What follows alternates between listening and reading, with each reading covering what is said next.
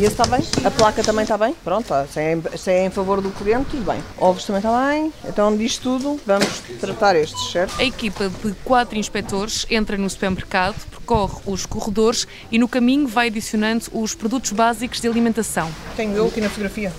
É por causa de tirar os dados do preço.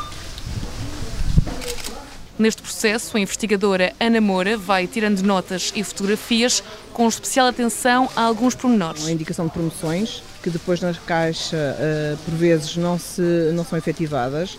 Outra, outra situação que também acontece com alguma frequência é, eventualmente, as embalagens dos pré-embalados em que uh, o peso uh, da embalagem, portanto do produto que está contido nessa embalagem, não corresponder de facto ao peso do artigo. Já na caixa de pagamento, a equipa da ASAI compara o talão com os preços nas prateleiras, começa a fazer contas à balança e tira as conclusões. Tem 230, ok.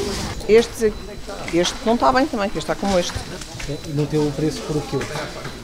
Este tem peso, este é o peso aqui atrás, mas na placa a identificação não está bem, tem a unidade.